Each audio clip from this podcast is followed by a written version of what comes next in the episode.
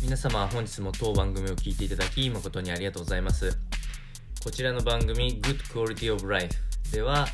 えー、日々ワクワクして過ごすために必要なあ情報である新しいこうニュースであったりトピックス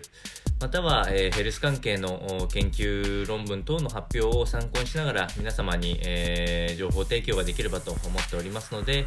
ぜひ、えー、聞いていただければと思います。では最初のトピックスです。最初のトピックスは、モバイル関係のお話ですね。MVNO シェアっていうものがあって、それが楽天モバイルが今トップですよというお話です。まずこの MVNO っていうものについてなんですけれども、携帯電話の業者のお話ですね。MVNO の略はモバイルバーチャルネットワークオペレーターの略で、三大キャリア NTT ドコモやソフトバンク、au などの大手のえ、携帯電話の電話回線を子会社が借りて、えー、そちらの通信料金を下げて提供、あのー、サービスを提供できますよというものですね。まあ、大手のところで言うと楽天モバイル、UQ モバイル、マイネオさんなど、まあ、あの、よく CM やってるところが多いかと思うんですけれども、その中で30%超を占めた楽天モバイルっていうのがトップになりました。ちなみに2位は、えっと、15.9%の UQ モバイルというふうな形になっております。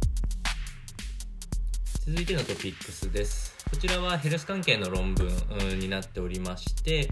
えー、鉄分ですね。鉄分と身体パフォーマンスの関係を調べた論文です。でこちらは一般社団法人の日本スポーツ栄養協会というところから出ております。結論としましては鉄分を摂取した場合、えー、女子アスリートいわゆるこう若年層の女性の敏捷性が高まったというのが鉄分の摂取とともに認められたということ。えー、こちらは、えー、男子アスリート、若年層の男性アスリートにはあまり相関関係は見られてないということです。まあ、ただし、えー、男性アスリート、男子アスリートですね、男子アスリートっていうのは、あ今度はタンパク質の摂取によって、えー、非常に、えー、トレーニング効果が出てるっていうのは出てますと。まあ、この差は何かって考えたときに、えー、成長のスピードっていうのが女子の方が1.7倍速いから、まあ、こういうところが大きく影響してるんじゃないかっていう、えー、論文の結果になっております。それでは本日の番組は以上となります。えー、少しでも面白いな、気になるなと思っていただいた方はチャンネル登録の方をぜひよろしくお願いいたします。それでは本日もご視聴いただきまして誠にありがとうございます。また次回の配信をお待ちください。よろしくお願いします。